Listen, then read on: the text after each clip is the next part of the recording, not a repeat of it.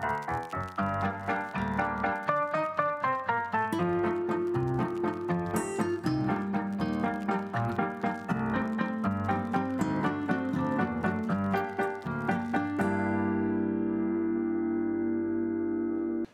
Y aquí estamos con nuestros dos contertulios de confianza para analizar un tema polémico de las últimas este, semanas. Estamos aquí a mi derecha, a su izquierda, pero siempre a la derecha, Felipe León, un hombre conservador de extrema derecha, este, y el señor Beno Bonilla, este, Saludos, un progresista de la izquierda ecuatoriana. Y el tema de esta semana es el TLC con China, ratificado por la Asamblea con las justas, pero ratificado. Este, acá el señor en contra, acá el señor A favor. a favor. Tú dices que nos van a llenar de mierda China. Más. Eh, nos van a llenar de mierda los chinos, sí, en efecto. Primero, un saludo, a, un saludo al prefecto de Pastaza, André Granda, que nos sigue todos los domingos de Ah, este ¿sí? programa. Él y Saludos, su esposa. Un gusto. Saludos, Saludos. perfecto. Oye, ¿cuándo vamos al Puyo? Vos me pedías una invitación al Vamos, Puyo que no te vamos. cumplí, Tenemos loco. un montón de cosas que Sí, hacer allá, sí, sí, en sí, la sí. Amazonía. Vamos al. Puyo. Como la cárcel. maito. Este, ¿con La cárcel de Pastaza. La cárcel de Pastaza. vamos. Tenemos que, ir a, tenemos que ir a montar una cárcel, dice Para Leo. meter esos 6 mil presos que no sabemos dónde, Claro. dónde Claro. poner. Gracias, A ver. perfecto. China, basura. A ver, China, China basura, en efecto. Es decir, eh, en primer lugar, creo que la gente que no ha seguido este caso debe estar enterada de que este es un proceso que se empezó a negociar en secreto durante el gobierno de Guillermo Lazo. Fueron negociaciones que no se hicieron públicas y que no tuvieron ningún tipo de participación ni control por parte de la sociedad de las organizaciones de la sociedad civil, ni, digamos, del sector de, de- de- de la opinión pública, del periodismo y la comunicación. Entonces, eh, no nos enteramos del contenido de este acuerdo, sino hasta... Pero todos sabíamos que lo estaban haciendo. No pidieron acceso a la información no se pudo, porque digamos, eran Ah. negociaciones secretas. La diferencia fue cuando se negoció Secletas, el eh, TLC. eran secletas eso. Cuando se negoció el TLC con Estados Unidos, eh, las negociaciones eran de carácter público y Que había tampoco dejaron ustedes. No, ese no, ese fue el presidente de Palacio que se lo bajó, este.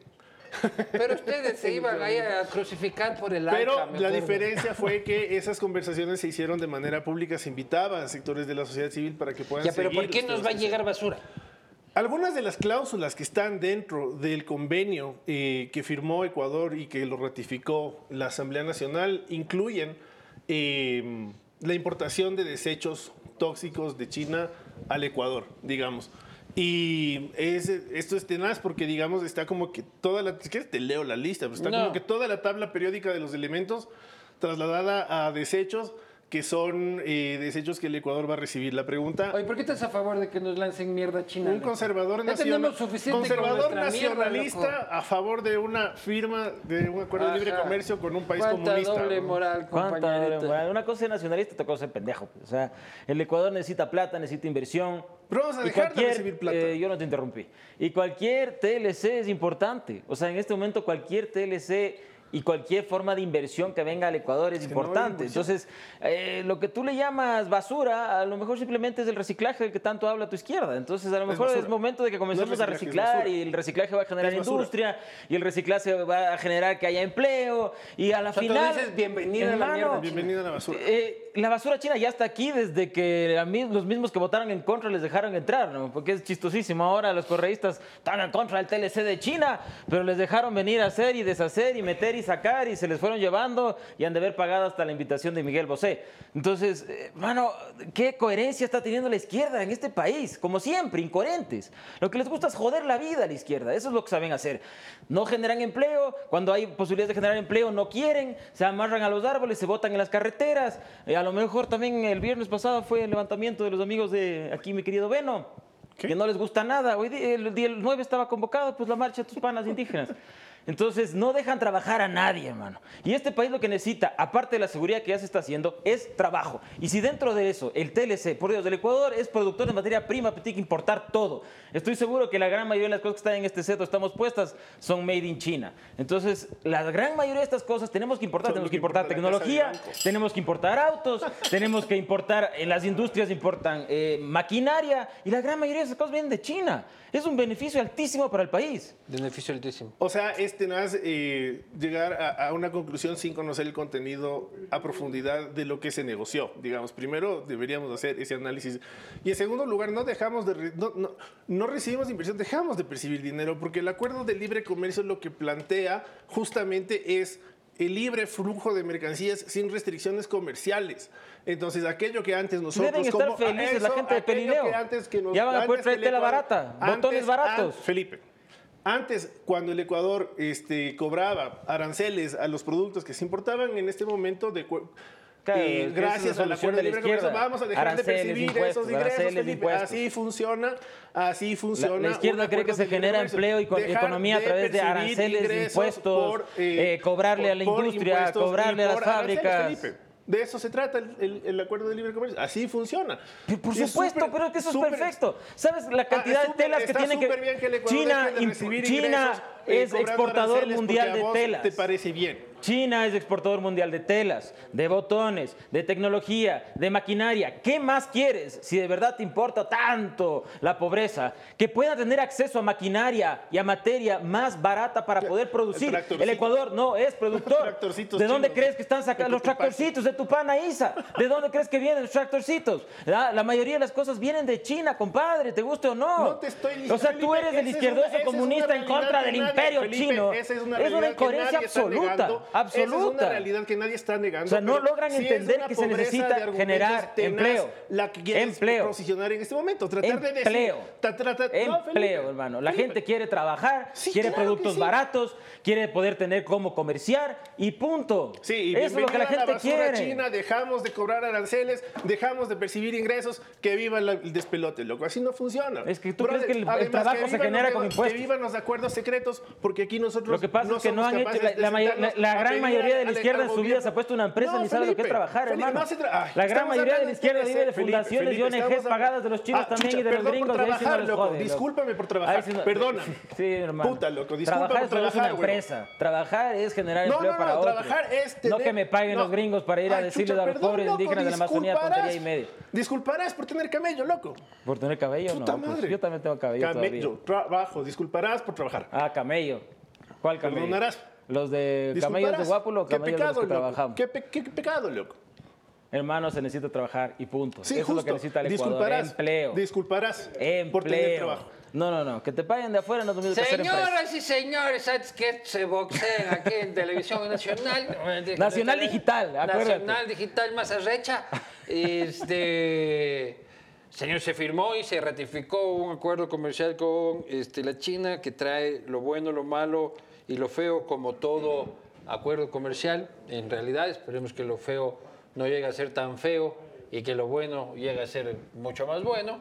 Este, la cosa que está firmado y a la verga pastores no hay nada que hacer. Usted, tía, si es que quiere la tacita esta hecha en China más barata, le va a llegar. importar, claro. Este, y eh, El tal vez también el le puede llegar el mercurio, el, el, el ni sé qué y el ni sé cuánto. El plomo de Gustadina. ah, no se puede es. decir Gustadina, ¿cierto? Disculpa. Este, Familia Baker, perdón. claro, no. familia Este, Baker.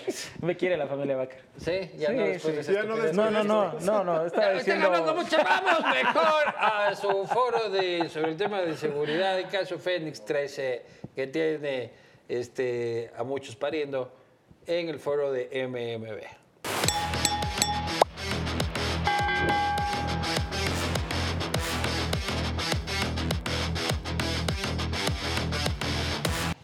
Bienvenidos a MMB, me muero, vea, tías y tíos queridos de la patria, un espacio para analizar la coyuntura nacional al final de la jornada, en este caso al final de la jornada de feriado, y espero este, hayan disfrutado. Nos encontramos aquí para hablar sobre justicia, seguridad, los temas eh, que convocan la atención nacional. eh, y para acompañarnos estamos con el doctor Carlos Soria, penalista, abogado.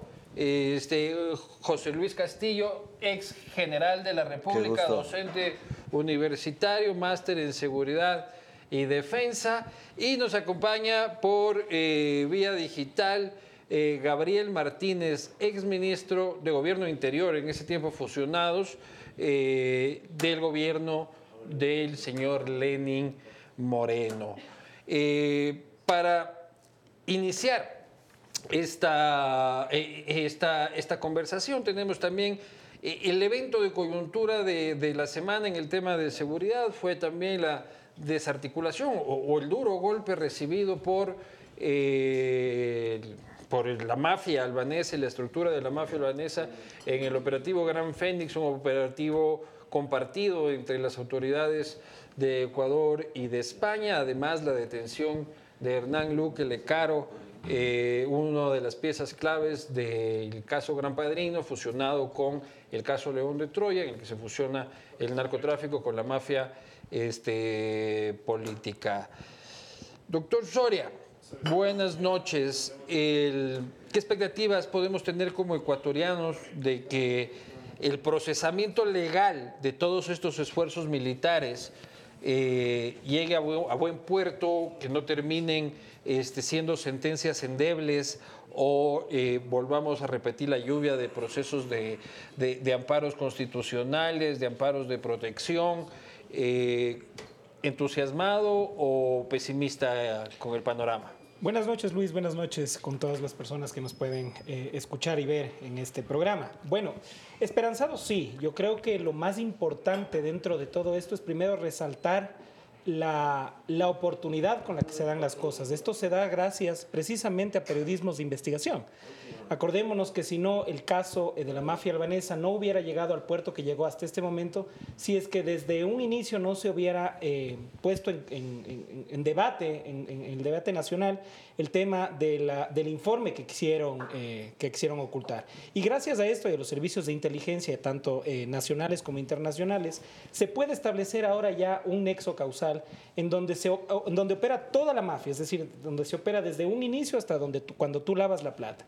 Yo creo que con lo que ha pasado este, esta última semana, con las detenciones que se han dado y más que nada con la inteligencia que se pueda recabar, eh, de ahí ya será trabajo de la Fiscalía con todos los elementos de convicción, quienes deberán, y esperamos que lo hagan, llegar hasta las últimas consecuencias y hacer que caigan los que tienen que caer. La mafia albanesa no opera a través de pequeños micro, microtraficantes, opera como una gran transnacional del crimen organizado. Y es en cada uno de los espacios en donde se tiene que meter el dedo en la llaga para, pues, lógicamente, que salga toda la sangre que tenga que salir y que los procesos puedan llegar a un buen puerto. Para eso necesitamos fiscales probos, jueces probos y, lógicamente, un sistema de inteligencia y de coordinación interinstitucional, nacional e internacional, como se ha demostrado que sí se puede hacer. expectativas de que llegue al más alto nivel, expectativas de que llegue este, a Guillermo Lazo, expectativas de que llegue al propio banco, este, de información que teníamos esta semana, incluso se hablaba de que había preocupación porque muchas de las transacciones, este, movimientos bancarios de esta red nunca fueron reportados por el Banco del Presidente este, a la UAFE, también controlada paradójicamente por el presidente. Claro, claro que sí. Y además, cuando, yo, me- cuando yo refería a que existe toda una cadena, desde la producción hasta precisamente lavar la plata, tú no lavas esta cantidad de dinero eh, con el, típico lavado de activos entre pequeñas empresas, en, yo que sé, en un spa en donde la, gente puede irse a, cortar el pelo o alguna cosa, porque ya son montos mayores. Entonces necesitas toda una infraestructura. El crimen organizado transnacional se mueve a través de estructuras grandes, poderosas. ¿Y qué mejor que una entidad financiera para lavar toda la plata que sea necesario lavar. Es fácil, eh, lamentablemente la UAFE no tiene o no ha tenido las competencias necesarias, ni tampoco la capacitación necesaria para poder eh, empezar a dar las alertas que son importantes para poder llegar a estos casos. Y tiene que llegar a las últimas consecuencias, ¿por qué? Porque muy aparte del tema... eh, de criminalidad organizada, se tiene que dejar un precedente de institucionalidad jurídica. Es decir, todos tienen que estar eh, amparados bajo un régimen normativo que investigue, que acuse y que sancione a los responsables. No importa si es el presidente de la República o el micro- microtraficante de la esquina. General, eh, un operativo internacional de esta envergadura, eh, ocupando fuerzas de seguridad de ambos países. Esto es algo de qué complejidad estamos hablando, este, de qué trascendencia nacional e internacional estamos hablando, ¿Qué, implica una relación investigativa de esta envergadura con un país como España. Luis Eduardo, buenas noches, buenas noches a nuestro colega. Eh, bueno, yo pienso que el Ecuador toma esta decisión, o sea, yéndonos un poquito hacia atrás, una decisión política y haciendo una analogía con el ámbito militar, toma la decisión en lo que se llama el punto culminante, cuando en las operaciones militares pensamos que todo se ha agotado, que ya no hay nada más que empeñar y que prácticamente estamos perdiendo la guerra. El decisor político toma una decisión, el presidente, y cambia el esquema, cambia el empleo de las fuerzas, toma una decisión política con bastante determinación, con poca aversión al riesgo. Y decide, con huevos, dice usted. En términos técnicos, académicos es huevos. Y militares, con huevos. Y bueno, y decide empeñar todo, poner toda la carne en el asador. Antes de, y lo hace en el momento justo en el cual podíamos llegar a convertirnos en un narcoestado, que todavía eso no ha sucedido ventajosamente en nuestro país, porque tenemos ejemplos de estados donde todo está contaminado. La toma la decisión y pues esta decisión política permite llegar a actuar, primero, el empleo masivo de Fuerzas Armadas, que bien en un trabajo conjunto con la policía y obviamente con el apoyo internacional, que es este componente que ahora sí se está sintiendo. El apoyo internacional decidido, Unión Europea, Estados Unidos, nuestros vecinos que se deben hacer sentir un poco más, Colombia, Perú, y obviamente esta operación es fruto de eso. Primero de un trabajo interinstitucional, interagencial, binacional con España, que es la respuesta adecuada, porque paradójicamente hablamos de y le damos ese título de crimen transnacional organizado, y la respuesta no era ni organizada, ni era transnacional, peor aún podía ser efectiva estamos viendo realmente lo que se debe hacer. Es decir, se están conformando lo que se denomina las comunidades de inteligencia. Una comunidad de inteligencia es aquella conjunción de entes de inteligencia que cada uno compromete los esfuerzos hasta donde lo puede hacer, se compartimenta la información y se trabaja de esa Pero manera. Pero solo es voluntad política, o sea, antes no hubo la voluntad de mantener relaciones de inteligencia con el mundo para desarticular el crimen transnacional, incompetencia, complicidad, este, ineptitud. Eh, ¿Cómo justificar que hayan pasado tantos años sin haber movido un dedo? Bueno, puede ser la conjunción de todo eso, pero todo pasa por la decisión política. Pasa por eso porque quien toma las riendas o quien decide ir a un conflicto armado interno bajo el paraguas del derecho internacional, haciendo alusión a los convenios de Ginebra y todo ese derecho que nos ampara en una situación de esta naturaleza, es el decisor político que decide emplear esa carta que todavía tenía bajo la manga, que es el empleo ya de las Fuerzas Armadas en el combate a la delincuencia transnacional organizada. Y obviamente, como lo dijo en su momento el jefe del Comando Conjunto, estamos hablando de que estamos en una guerra. La guerra se hace en todos los órdenes para conseguir la paz. Pero además es una guerra, perdóneme que le interrumpa, general, si me permites, Luis. Sí, sí, claro. Eh, pero es una guerra además que es demasiado desigual. ¿Por qué? ¿Y, a qué me refiero con esto? Porque el Estado y los entes políticos, así como los entes operativos, bien sean de inteligencia policial o bien sea de inteligencia militar, tienen un límite y el límite es la ley. Tú no puedes obtener un resultado violando la ley, no se puede justificar el fin a través de los medios. Entonces, eh, lo que se necesita son políticas públicas claras. Ya te después de la estás poniendo política. progre, ¿no? No, no, no, Ya pero está es que es una, es una, es una cuestión, es una cuestión eh, básica de entendimiento de institucionalidad. El límite de derechos humanos, dices tú. El límite de derecho, en todo. Derechos humanos, derecho transnacional, derecho Vamos. de refugiados, absolutamente todo. ¿Y por qué voy a esto y solo con esto termino? Porque no sirve de nada poder llegar a, a- a- a- a golpear a las estructuras criminales si es que lo que estás haciendo es exactamente lo mismo que ellos, violando derechos. Es por eso que es una, una guerra desigual. Y en la guerra desigual, la decisión política que decía el general es lo más importante, porque art- articula políticas públicas que llevan realmente a los responsables ante la justicia. Ahí ya vendrá otra, otra discusión sobre eh, institucionalidad jurídica propiamente de cada país, pero se ha dado el primer paso. Imagínate lo que son eh, 57 allanamientos entre Ecuador y España. Más de 30 detenidos, 10 armas de fuego, vehículos y además celulares. En esos celulares tú no tienes idea del oro que puede haber para las fuerzas del orden para que podamos llegar realmente a establecernos como una sociedad que respeta la ley. Economista Martínez, que nos acompaña este, desde Guayaquil, ex ministro de Gobierno, también a cargo de este, la seguridad eh, a través del Ministerio del Interior, eh, fusionado en ese tiempo. Eh, la misma, eh, en la misma línea, ex ministro, decisión política que no se ha tomado eh, en los últimos años, la inacción, este, la falta de decisión política durante los dos años de Guillermo Lazo, complicidad, ineptitud, las dos cosas.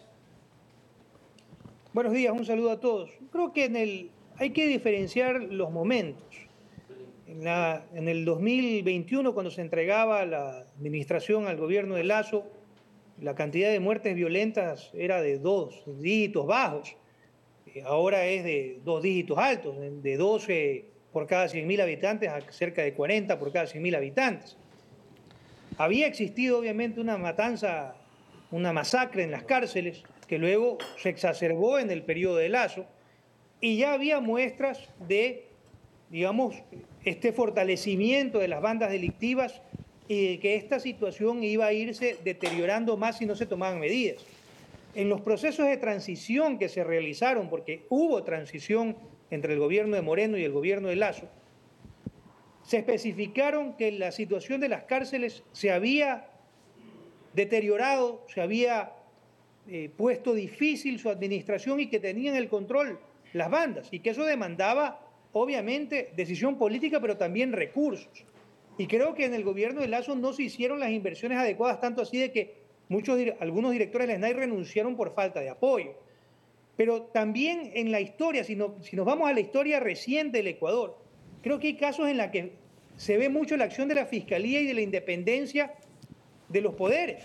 Y por eso tenemos, pues, expresidentes, eh, uno sentenciado y prófugo, otros con procesos eh, penales en curso, ex vicepresidentes sentenciados, ex ministros sentenciados. Pues, no podemos olvidar que hay una fiscalía que actúa de manera independiente y que yo creo que para este caso nuevo, el de este gran Fénix 13, obviamente creo que va a actuar también con esa misma independencia que ha mostrado y que obviamente ha llevado a actores políticos del más alto nivel, del más alto nivel también a responder ante la justicia, pero que eso no nos saque de la objetividad para analizar los hechos adecuadamente y no solamente caer en, digamos que, asignar y, hacer acusaciones antes de que los tiempos jurídicos se establezcan. Sí, este, los tiempos jurídicos se irán estableciendo, pero en las investigaciones este, en el, que ya han llevado su tiempo en el caso este, León de Troya, establecen el señor eh, Rubén Cherres y la Fiscalía ya incluye a Rubén Cherres dentro de la estructura de los albaneses y la única trascendencia que tenía Rubén Cherres en su vida era este, su estrecha relación con el señor Danilo Carrera, quien a su vez es de enorme influencia en el expresidente Lazo. Más que sacar conclusiones apresuradas, es una lectura de lo obvio, economista Martínez. La, el señor Cherra es conocido en Guayaquil, probablemente en Quito no sea lo mismo, hombre muy fanfarrón, por decirlo de alguna manera, que probablemente se atribuía eh, no relaciones que no tenía, pero sí tal vez influencias que no poseía. Y en eso quiero ser muy, eh, digamos que objetivo, Luis Eduardo. Y yo obviamente, primero, eh, soy un gran, eh, digamos, defensor de la libertad de expresión. Pero hay un caso puntual en el que el señor Cherres pide la influencia de Danilo Carrera, que es en el caso de reincorporar a la fuerza pública al general Víctor Arauz.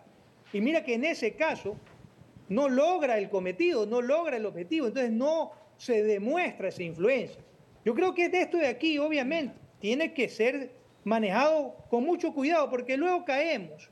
Incluso en el incidente que pasó en esta semana, en la acusación de la asambleísta Palacios a Mónica Palencia diciéndole que estaba encubriendo, y con una suerte de lanzar acusaciones que hacen daño al país porque tienen que ser demostradas. Yo no dudo de que la relación de Cherres, lo de Cherres es evidente. ¿Hasta dónde llega eso? La pieza clave será Luque Lecaro. Luque Lecaro tendrá que explicar hasta dónde llegaban las influencias de otros actores. Eh, efectivamente, esa será una, una pieza clave. Este, entonces tú sostienes que este, Danilo Carrera es inocente. Yo no sostengo eso, yo no soy juez, Luis Eduardo. Yo lo que creo es que siempre debe de existir un debido proceso y que se tiene que investigar hasta las últimas consecuencias.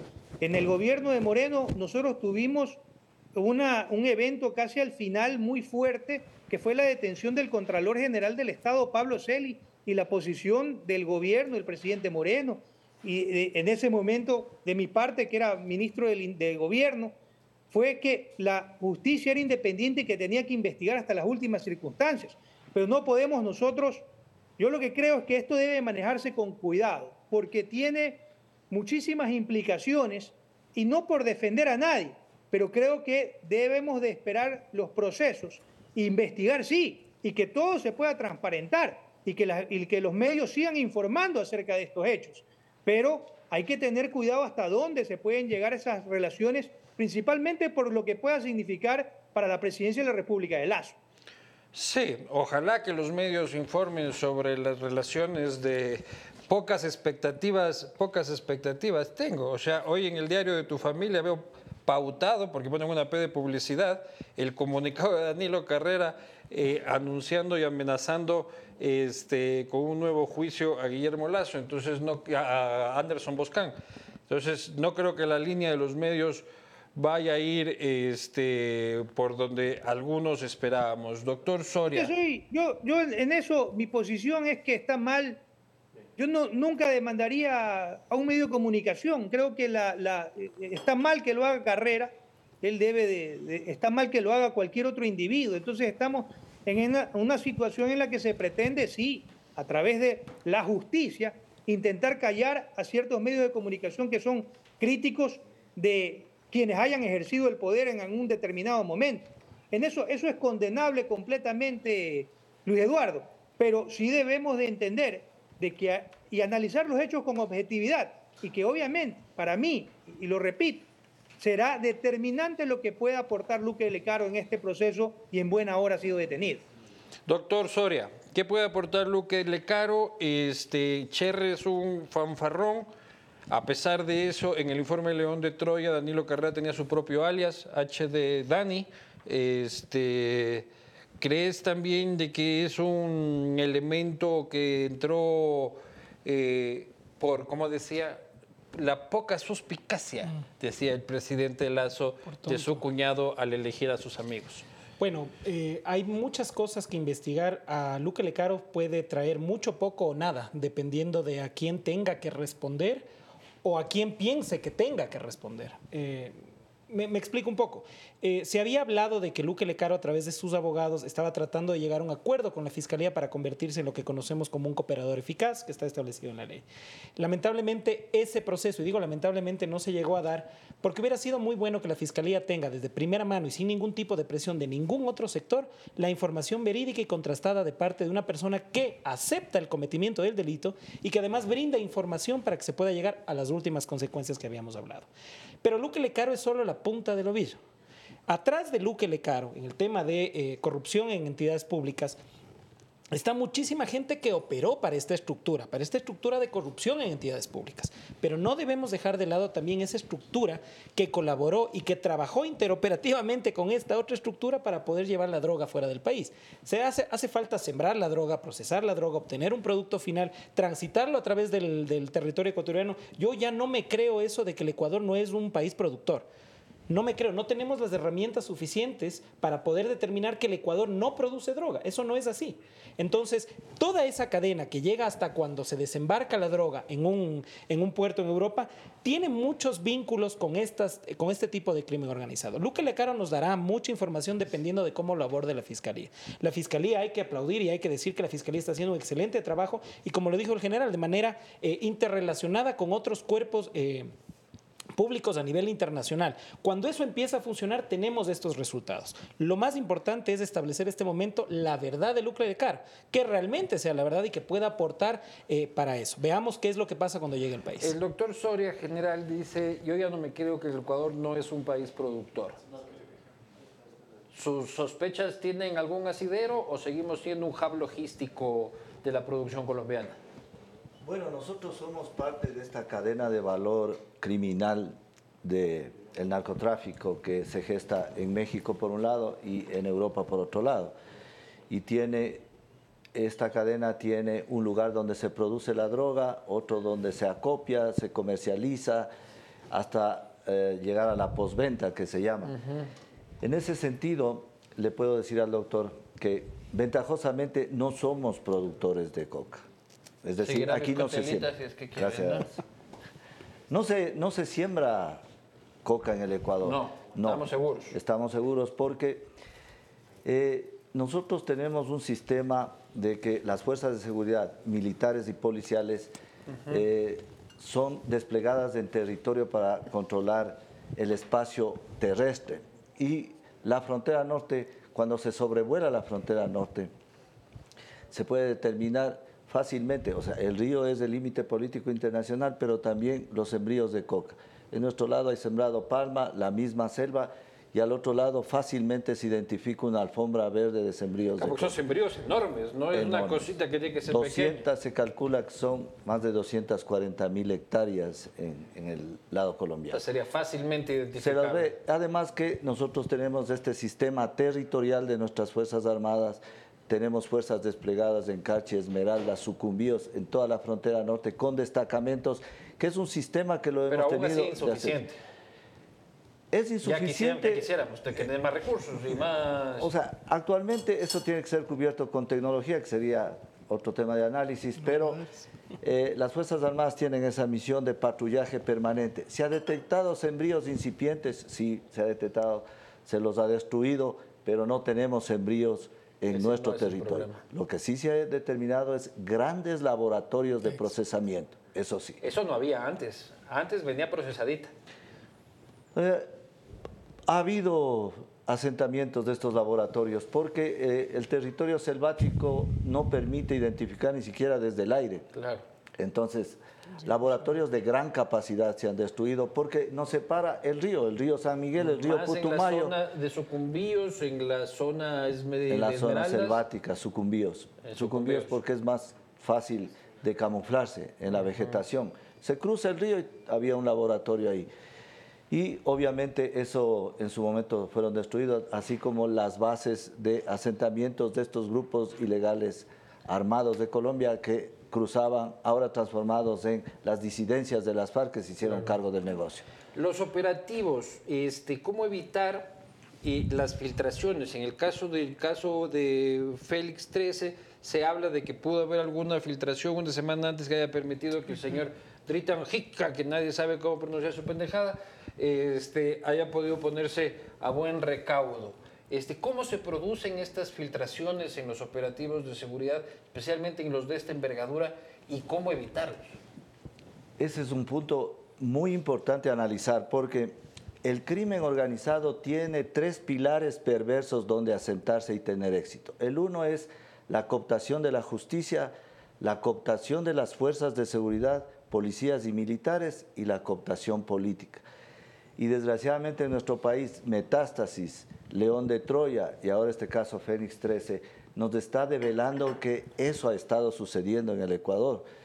Hemos visto fiscales, jueces, tenemos presidente de la judicatura preso, lo que develó Norero nos devela, tenemos asambleísta, un asambleísta involucrado, en la, en- le vimos en la piscina de Miami con ¿Y Norero. dónde también ¿Y dónde estará, más no? estará? Entonces, No a asomar el pan. Tenemos eh, un alcalde asesinado y que, de acuerdo a las revelaciones del caso Norero, tenía vínculos con el crimen organizado. Entonces, alcaldes que se presume, y seguramente las investigaciones van a dar la razón, que tuvieron financiamiento del narcotráfico. Eso va a salir.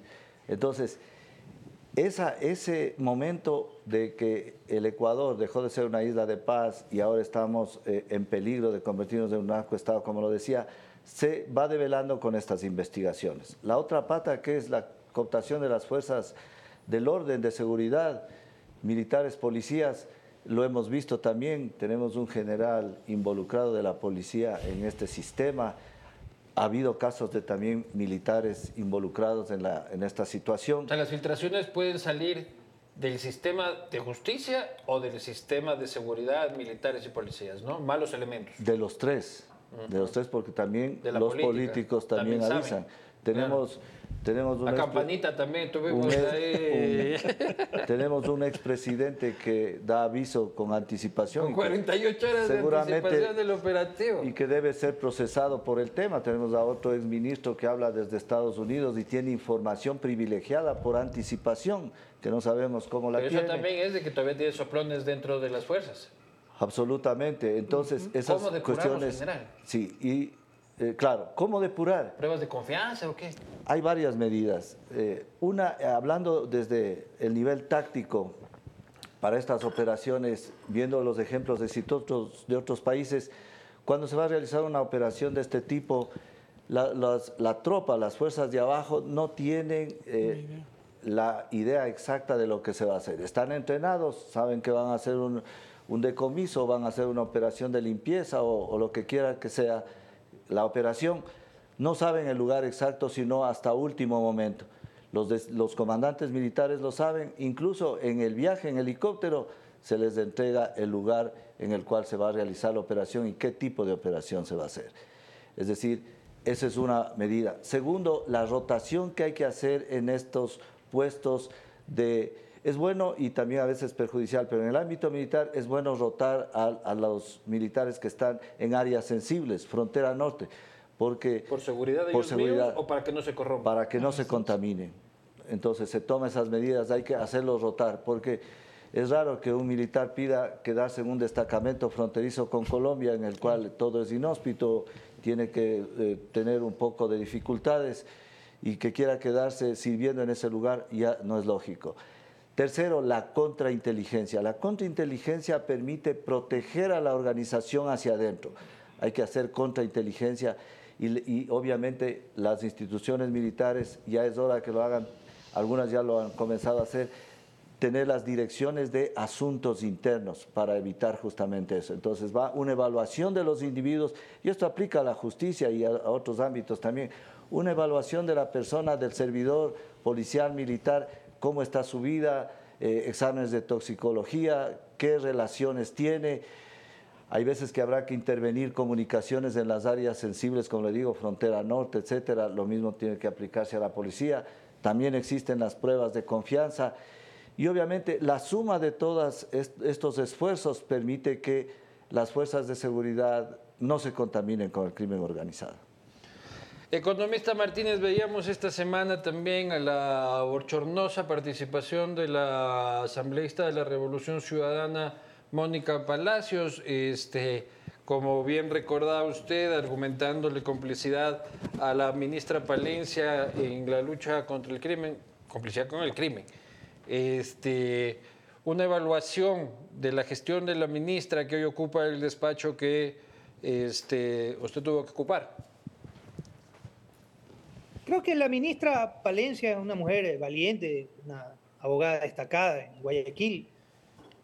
Creo que lo está haciendo lo mejor posible dentro de las limitaciones existentes. Creo que es muy difícil, es muy difícil administrar tanto la política como la seguridad, al menos por los niveles de violencia que tenemos actualmente y porque eso demanda una, un enfoque y una atención de manera permanente. Creo que fue un acierto regresar a la división de los dos ministerios para que pueda haber una atención muy alta, muy intensa en cualquiera en una de las dos áreas. Pero la Creo división, que el tema la- de la- política se le ha resuelto. La, la- la división, la división economista la, la- la realizó este Lazo y no manejó ni la seguridad ni la política bien. Ahora, en cambio, está unificada y este, el presidente Novoa no deja de cosechar victorias en la Asamblea, victorias políticas y este, sus resultados en seguridad eh, están a la vista, por lo menos en las encuestas de opinión de la gente.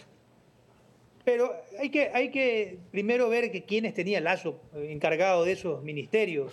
No es lo mismo, dependiendo de los titulares. Al mismo que Entonces, tenían ustedes en el ECO 911, lo puso en el ministerio. perdóname, pero al ministro que era el señor Carrillo, yo lo reemplacé cuando fui ministro de, de gobierno. ¿Por qué? Eso está a, a Carrillo, que fue ministro del Interior. Pero ¿por qué, yo- por, por- por- fue por qué lo reemplazó, ministro? porque no consideraba que podíamos trabajar de manera efectiva conjuntamente y porque hubo un- una masacre en la que mataron 80 personas en las diferentes cárceles de Guayaquil en febrero. Yo no era ministro de gobierno en esa época, pero había, sin ser una responsabilidad directa de la, de la policía, había una corresponsabilidad porque se debió haber tenido inteligencia y capacidad de reacción para poder evitar este tipo de acontecimientos. Entonces, cuando, cuando regresamos para hacer el análisis, la señora Palencia tiene un gran apoyo ahorita en la Asamblea que creo que es Henry Kronfle. Y Henry Kronfle, a pesar de que ser eh, del Partido Social Cristiano, está bastante alineado y está colaborando mucho con los objetivos que tiene el presidente. ¿Y eso es La malo o bueno? que no hizo- la alianza que no hizo Lazo, que rompió, porque él rompió con el social cristianismo y con la revolución ciudadana. Por presión probablemente ahí también hasta de ustedes, mi querido Luis Eduardo. Re- resulta que ahora la, eh, Novoa no comete ese error y entiende que para tener gobernabilidad, o entendió que para tener gobernabilidad tenía que no pelearse con todos. Entonces, creo que lograron resolver ese asunto porque tienen una habilidad y pusieron un presidente de la Asamblea que le dio, que le está dando resultados al presidente y eso le aligera muchísimo, le aligera muchísimo la tensión a nivel político y la señora Palencia se puede dedicar más a los asuntos de seguridad. Entonces, ahí hay que diferenciar esos dos, eh, esas dos particularidades para poder entender. En circunstancias normales, no, tal vez necesiten alguien que es el que lidere de manera eh, determinada, de manera puntual el tema de seguridad, porque todavía hay mucho por, por recorrer. Estamos en un estado de guerra, de conmoción interna. Pues no podemos mantenernos en ese estado de manera permanente. No vamos a tener movilizadas las Fuerzas Armadas de manera permanente. ¿Qué pasa con todos los presos que dicen que son más de 6.000 que- personas que han detenido? Estamos hablando que eso es más del, ese es casi el 20% de la población carcelaria que actualmente existe, en donde hay hacinamiento. Entonces, ¿hasta cuándo- ah, con- ministro- estamos ministro, mejor, ¿hasta pero no cuándo se ha solucionado el problema de seguridad. ¿Hasta cuándo es sostenible con la infraestructura que se tiene, con la poca placa, plata que se tiene, este, mantener el estado de excepción y esta política de seguridad? Porque si, te- si tiene fecha de caducidad, solo es cuestión, como el crimen organizado, de sentarse a esperar nomás. Para mí el crimen organizado está esperando y lo, hizo, lo ha hecho, hemos tenido ejemplos en los cuales el crimen organizado en diferentes estados de excepción que puso Lazo, que puso algunos, ¿qué es lo que sucedía? Bajaban de intensidad, esperaban que pase el tiempo, que la gente nuevamente regrese a la normalidad y volvían a actuar. Todavía faltan de- decisiones determinantes en temas de seguridad y lo que mencionaba el general, Nuestras fronteras son altamente permeables. Por ahí se escapa la gente que le da la gana. Hasta menores de edad cruzan nuestras fronteras sin ningún tipo de problema. Imagínense toda la droga que entra y todas las armas que entran por esas fronteras altamente permeables. ¿Qué se está haciendo para defender nuestra integridad territorial en base a este plan? ¿Qué es lo que se está haciendo en los puertos? ¿Se van a poner los escáneres? ¿No se van a poner? Que es una gran deuda que dejó el gobierno de Lazo, en eso sí. Entonces, todavía hay mucho por hacer. Lo que pasa es que, claro, estábamos en una situación crítica, esto se ha normalizado un poco y entonces nos sentimos aliviados. Pero cuidado y nos confundimos y pensamos que esto se ha arreglado completamente. General, precisamente en relación a esa opinión justificada, creo yo, preocupación del economista Martínez, ¿hasta cuándo los militares y la policía pueden sostener la guerra? Son humanos, se cansan este, también, este, los recursos son limitados. eh, ¿Hasta cuándo se puede sostener esta política? Y no que pase lo que este, bien advierte que es posible el economista Martínez de que guardémonos un ratito, dice el narcotráfico, este, aguantamos fuerzas, nos rearmamos y volvemos con todo. Bueno, eh, esta es una operación militar, en este caso, de largo aliento. Cuando hay una operación de largo plazo, en las operaciones eh, es necesario hacer un faseamiento de las mismas, primera, segunda, tercera fase. Y en cada fase se van consiguiendo objetivos. Entonces, de lo que podemos ver, los primeros objetivos fueron disminuir el, el índice de muertes El violentas. pico salvaje que tenemos. Segundo objetivo que se puede deducir del acuerdo número 111, 111 es la ubicación y neutralización o captura de los miembros de estas 21 organizaciones criminales que han sido perfectamente identificadas y ellos bautizados como terroristas. ¿Cuántos son? Se calcula que son 50 mil miembros de estas organizaciones armados. ¿Cuántas armas hay circulando Los ilegalmente? números son igual que los militares, ¿no? Igual que los militares. Aproximadamente 200 mil armas circulando ilegalmente. Entonces, ahí, por ahí ya tenemos objetivos de largo plazo, porque se, ha- se han capturado a 6 mil. Hay que buscar al resto. Pero ahí viene lo demás. ¿no, General Lucho? Eh, hay, hay falta la siguiente, la siguiente fase. Es una, es una fase de choque la que nosotros hemos tenido. Absolutamente. En donde hemos bajado un nivel de criminalidad, lo cual hay que aplaudir. Si ha habido cómo, ¿no? Sin consulta popular y sin otras cosas. Si ha habido cómo, siempre hubo cómo. Pero luego de eso le toca Faltaba nuevamente- huevos, dice el general, que es el término Exacto. académico. sí. Yo creo que sí se ha podido. Ahora nosotros podemos decir sí había cómo. No necesitábamos otra cosa. Nos vendieron humo, ojo, y se gastaron mis cuantos millones. Ahora, después de este, de, esta, de este impacto tan grande que hemos tenido, de este choque tan grande que han tenido las estructuras delictivas, viene la siguiente parte de la decisión política de la que general. Las políticas públicas, de aquí la organización, cómo institucionalmente nosotros vamos a procurar que este orden al que se ha llegado se mantenga, incluso sea mucho más grande. Y yo creo que la única respuesta posible es la inversión en institucionalidad. ¿A qué me refiero? Un juez dedicado, por ejemplo, al juzgamiento de corrupción, como ahora los tenemos, debe ser un juez probo, pues. Debe ser un juez que haya ejercido su, profesión de manera probo o que venga de la, de la academia en ese sentido y que además se lo esté constantemente evaluando y no evaluando en conocimientos jurídicos, sino evaluando temas de riesgos eh, financieros, temas de riesgos personales. Porque yo te digo una cosa, Lucho, y me ha pasado mucho en el ejercicio profesional. Un juez a veces me dice, no puedo hacer esto, porque si es que hago esto, le matan a mi familia. En audiencias les mandan fotos de los hijos bajándose del bus. Entonces, no es que todos los jueces tampoco son corruptos, también tenemos miedo. Entonces, la institucionalidad, la segunda parte de la política pública, en este caso, desarrollar proyectos.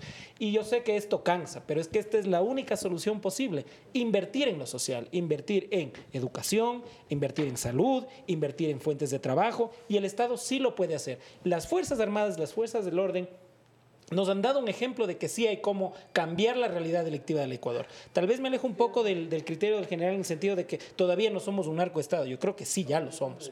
Porque estamos cooptados. Justo lo que usted eh, eh, decía. Cada uno de los elementos dentro de un Estado está cooptado la administración de justicia. eh, absolutamente todo. Entonces yo creo que sí viene la segunda parte. Y en esa segunda parte no estamos solos. Tenemos que acordarnos además que nosotros somos suscribientes de varios convenios internacionales, incluso de protección de criminalidad. En lo que se llama la justicia penal preventiva. Es decir, ayudarnos. ONU, venga la misma OEA, los mismos tratados internacionales de protección de derechos humanos, en donde nos pueden ayudar a establecer un régimen a largo plazo en donde todas estas acciones no queden en el olvido, porque es fácil. Los, eh, los delincuentes saben en este momento que el, el- estado de emergencia está por acabarse y que se puede renovar por una sola vez más. Es decir, no puede haber una injerencia como hay en, en- El Salvador, de que todos se queden afuera indefinidamente. Entonces es fácil para mí replegarme, es fácil para mí establecer cuáles son mis nuevas conexiones, a dónde tengo que llegar y volver a delinquir. Pero Eso hay es que lo importante. considerar que en un estado de conflicto armado interno se puede seguir lanzando estados de excepción. Recordemos en el caso de la pandemia, fue una situación de desastre. Pero yo lo que cual- quiero que usted, y con esto quiero concluir, general, ¿cuánto tiempo pueden estar los militares así harta de meses en la calle? ¿Indefinido? ¿Años? ¿Meses? ¿Semanas? Claro, ¿cómo se puede visualizar esta respuesta? Como vuelvo a decir, los objetivos que se tienen que ir cumpliendo. Que necesito Segundo, que me diga durante mucho tiempo. es, una, es largo tiempo. Eh, hablemos que lo mínimo va a ser un año. Un, año, los militares pueden plantarse duro sin problema. Sí, pero ahí viene el sostenimiento operacional. ¿Cómo lo vamos a lograr? Lo que decía el, el doctor, se necesita recursos y se necesita que el eje social, como también lo dice, este, comience a caminar paralelamente al eje de la coacción sin la duda, coerción. sin duda. Y finalmente, seguramente el eh, jefe del comando conjunto va a apelar a llamar incluso a las reservas para refrescar a la gente, porque hay tareas subsidiarias que estaba cumpliendo la institución militar. Por ejemplo, Los que hicieron el La- servicio militar obligatorio en el tiempo tendrían que ponerse ya. Así es. Yo- Doctor, yo, soy remiso sancionado, yo no Ya. sé si aplica eso o no. Pero todavía. podemos hacer un reentrenamiento de dos meses. y- acá al economista Martínez también que tiene la, la pancita ahí, este, lo podemos poner en forma para que colaboren los operativos. Muchísimas gracias, este general, Con mucho gusto. economista a la distancia. Este, Un abrazo. Abrazo fuerte y este doctor Soria para analizar este, el tema del último operativo y la situación de seguridad.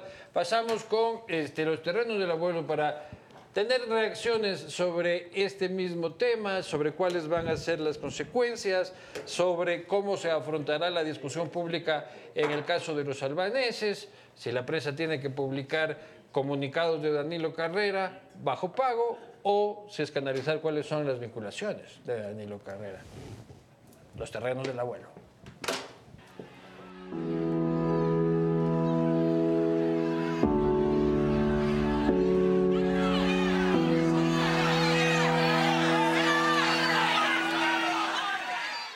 Hola tíos, tías de la patria, volvemos con este, los terrenos de abuelos, no sin antes recordarle que CNT ha sido y es parte de la vida de los ecuatorianos, estuvo en tus momentos más importantes y seguirá conectándote con quien más quieres y amas, llegando donde nadie más llega y apoyándote siempre para perseguir tus sueños.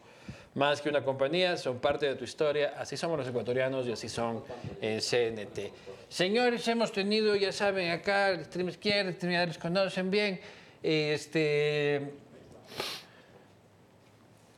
hemos analizado un poco el caso Fénix este, 13.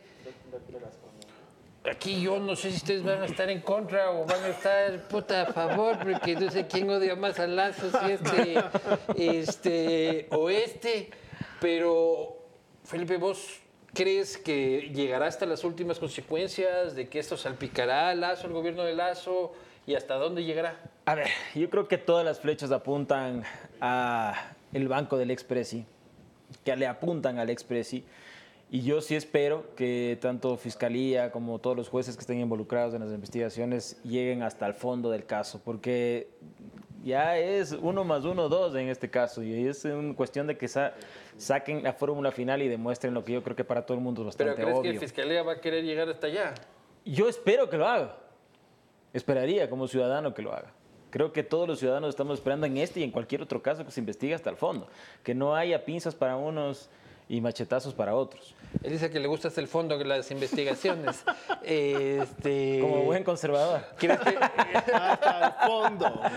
crees que, que, que Fiscalía llegará hasta las últimas condiciones?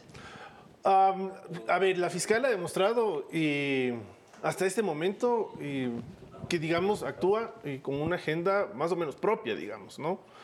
Em, sin embargo, de la conversación que hubo, yo sí quiero rescatar algo que me parece bien importante eh, poner en la conversación y es que, digamos, desde, desde el gobierno del expresidente Lenin Moreno, pasando por el gobierno del expresidente Lazo y llegando a la actualidad, lo que vimos y, la, eh, y uno de los temas de los que el general estaba hablando, que es la contaminación de la, narcodelincuencia, digamos, en el Estado, en todos los poderes del Estado y en todas las entidades del Estado, eh, obedece, creo, también al hecho de que existe detrás una filosofía política que busca un Estado mínimo.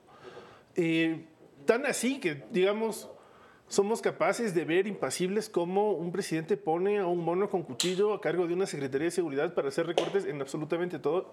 Y luego estamos viendo las consecuencias de una improvisación tenaz, de gente sin conocimiento, de gente incapaz.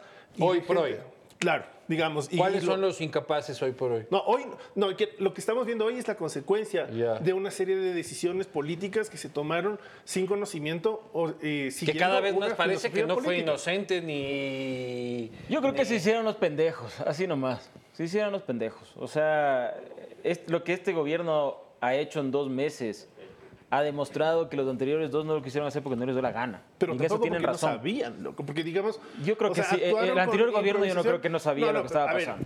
Yo es creo que el no gobierno estaba bien lo claro que- lo que de la situación que pasaba tanto es, en- dentro eh, como fuera Vamos a hacer un Estado Estado. mínimo, vamos a quitar el Ministerio A de ver, no Derechos peleen Humanos. que están de acuerdo. Pero es que para mí detrás está este otro tema de vamos a hacer un Estado mínimo, Pero vamos si a eliminar ministerios, vamos con a Lenin y con Lazo creció el a gobierno. min- no, Los dos aumentaron de secretarías, Derechos los dos aumentaron. dejó de existir El Ministerio de la Mujer las- y las tareas salió con Lazo y dentro de eso está la Secretaría de Derechos Humanos. Se, se co- se convirtieron y se, y se, juntaron en una champú, en una fanesca Bueno, incomprensible, digamos.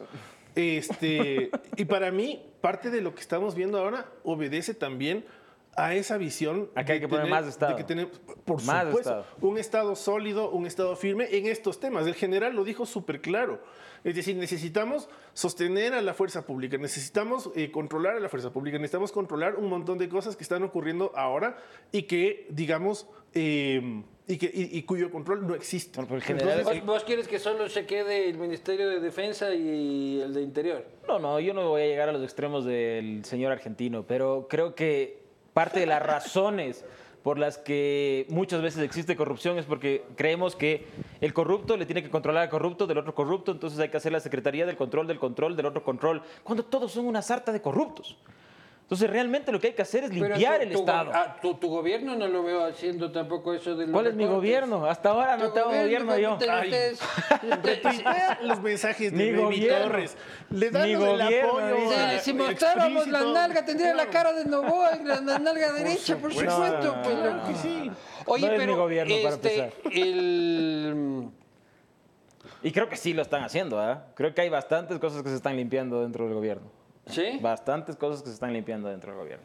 El, el tema, ¿por, por qué, por qué crees que los crees que el caso Fénix 13 tenga la misma repercusión en medios que el caso Metástasis? No, desafortunadamente no. ¿Por qué? Eh, lo hemos visto, digamos, lo, lo- lo- lo mencionaste, digamos, eh, durante la conversación anterior. El, el- el Diario Expreso pautando el comunicado de Nelo Carrera me preocupa mucho, más allá de la repercusión eh, mediática que pueda tener este caso, la persecución que ya se anuncia nuevamente a, a periodistas y gente que hace investigación, digamos. Eh, porque una cosa es con guitarra y otra cosa es con violín. Una cosa es una, un, un escenario en el que, digamos, la, la sociedad de, de- de comunicadores, digamos, de periodistas está pendiente del acoso, de la persecución eh, que viven los colegas y otra cosa es... em, digamos, guardar un silencio tácito eh, y cuando estas cosas empiezan a ocurrir, eh, hacernos los locos. Y eso, más allá de las repercusiones que el caso, repercusiones políticas, jurídicas, etcétera, que este caso puede traer, eh, a mí me preocupa mucho lo que puede ocurrir con los colegas que hacen investigación y periodismo. Sí, veamos si es que Fundamedios publicó la alerta de de la denuncia De la denuncia de amenaza Carrera, Carrera en contra de Boscán. No, no, se les ha ido el internet. O la RPL. No, no creo que No tienen tienen, CNT. no, no creo que tienen CNT, ajá, este, en Fundamedios. ¿A ti, a ti Fundamedios te parece una organización respetable de defensa de la libertad de expresión? ¿Qué es Fundamedios? Fundamedios, Fundamedios, pues la, la Fundación LACI de, de prensa. A mí, a mí algo que me ha parecido dentro del tema de medios muy interesante es ver cómo hablan de lo mismo el exalcalde Yunda y los medios del señor Lazo. Ha sido muy interesante eso. Sí. Realmente que el exalcalde Yunda esté dando eh, muestras de ética y valor sobre cómo se debe pautar es interesantísimo. O sea, este, realmente, y le, y le dan espacio ahora. O sea, ahora ya no le atacan, ahora ya le dan espacio, apertura. Eh, ya qué O sea, me he quedado loco de ver eso. Eh, y, y Eco Fake News, que ya realmente es del colmo lo que pasa por ahí. Eh, obviamente su público cada vez es eh, más mayorcito y menos creíble. ¿Cuál? El de Eco Ecoavisa. Fake News. Sí, Eco Fake News. eh, ¿Te cabrea también Ecoavisa? pues, yo, yo ya no Solo pongo. por o sea, eso, Fundamedios, yo solo cuando, cuando, cuando contra- voy a la casa de mis suegros escucho así como la radio cuando la empleada estaba ahí limpiando y bailando atrás, así se escucha ahora Eco Fake News por ahí atrás. Eh, realmente es un de- de disparate. Teleamazonas, Ecoavisa, eh, están destrozando sus canales. Correa, loco. Se Claro. Están destrozando sus canales. Sí. Si tuviera, si tuviera Ecoavisa un periódico, lo rompo ahorita. ¿Qué, qué opinas de, de, de, de, de, de Ecoavisa, de Teleamazonas, de lo que dice acá tu contertulio? Ah, digamos, no hay mucho más sino coincidir. Es, es, digamos, es, es Conmigo, triste. Es triste. con la tener- derecha. claro, es triste que- coincidir con Felipe, pero.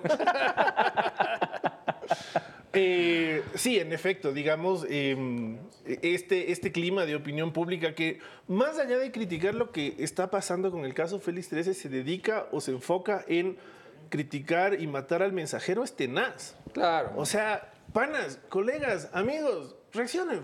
Porque Claro. pasado mañana nos- les toca a ustedes y aquí la gente no se va a quedar Y, y acuérdense que hoy día quedan 365 días para las nuevas elecciones.